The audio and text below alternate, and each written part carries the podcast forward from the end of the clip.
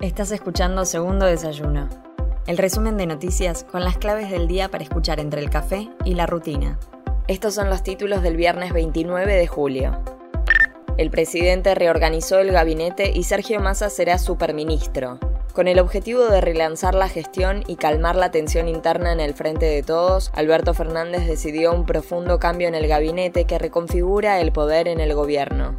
Sergio Massa asume una cartera que unifica los ministerios de Economía, Agricultura y Desarrollo Productivo, al tiempo que la actual titular del Palacio de Hacienda, Silvina Batakis, pasa a la presidencia del Banco Nación, Daniel Scioli regresa al frente de la Embajada Argentina en Brasil y Julián Domínguez renuncia como ministro de Agricultura, entre otros cambios.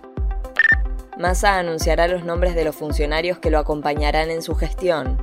El designado titular del unificado Ministerio de Economía, Desarrollo Productivo y Agricultura, Ganadería y Pesca, Sergio Massa, informó que el próximo lunes 1 de agosto comenzará a designar a los funcionarios que lo acompañarán en su gestión. El aún presidente de la Cámara de Diputados también anticipó que convocará una sesión especial para el próximo martes para tratar su renuncia y elegir al nuevo titular del cuerpo legislativo que completará su mandato, que vence a fines de diciembre, paso previo necesario para jurar como ministro. El gobierno anunció un recargo para los consumos en dólares. El directorio del Banco Central aplicará un recargo en forma de una tasa de interés regulada por la ley para las tarjetas de crédito emitidas por entidades financieras cuando el resumen de cuenta del mes registre consumos por un importe superior en moneda extranjera a los 200 dólares. A su vez, el parámetro de los plazos fijos pasó del 53% al 61% con el fin de acelerar el proceso de normalización de la tasa política monetaria en medio de un contexto de turbulencia cambiaria e incentivar el ahorro en pesos para evitar la ida masiva al dólar. Trabajadores de la salud vuelven a movilizarse contra el ajuste del gobierno de la reta. Las organizaciones gremiales nucleadas en la agrupación Hospitales de la Ciudad de Buenos Aires realizan este viernes una nueva concentración y protesta en el hall central del Hospital Moyano contra el ajuste que el gobierno de Horacio Rodríguez Larreta aplica en los servicios de salud mental.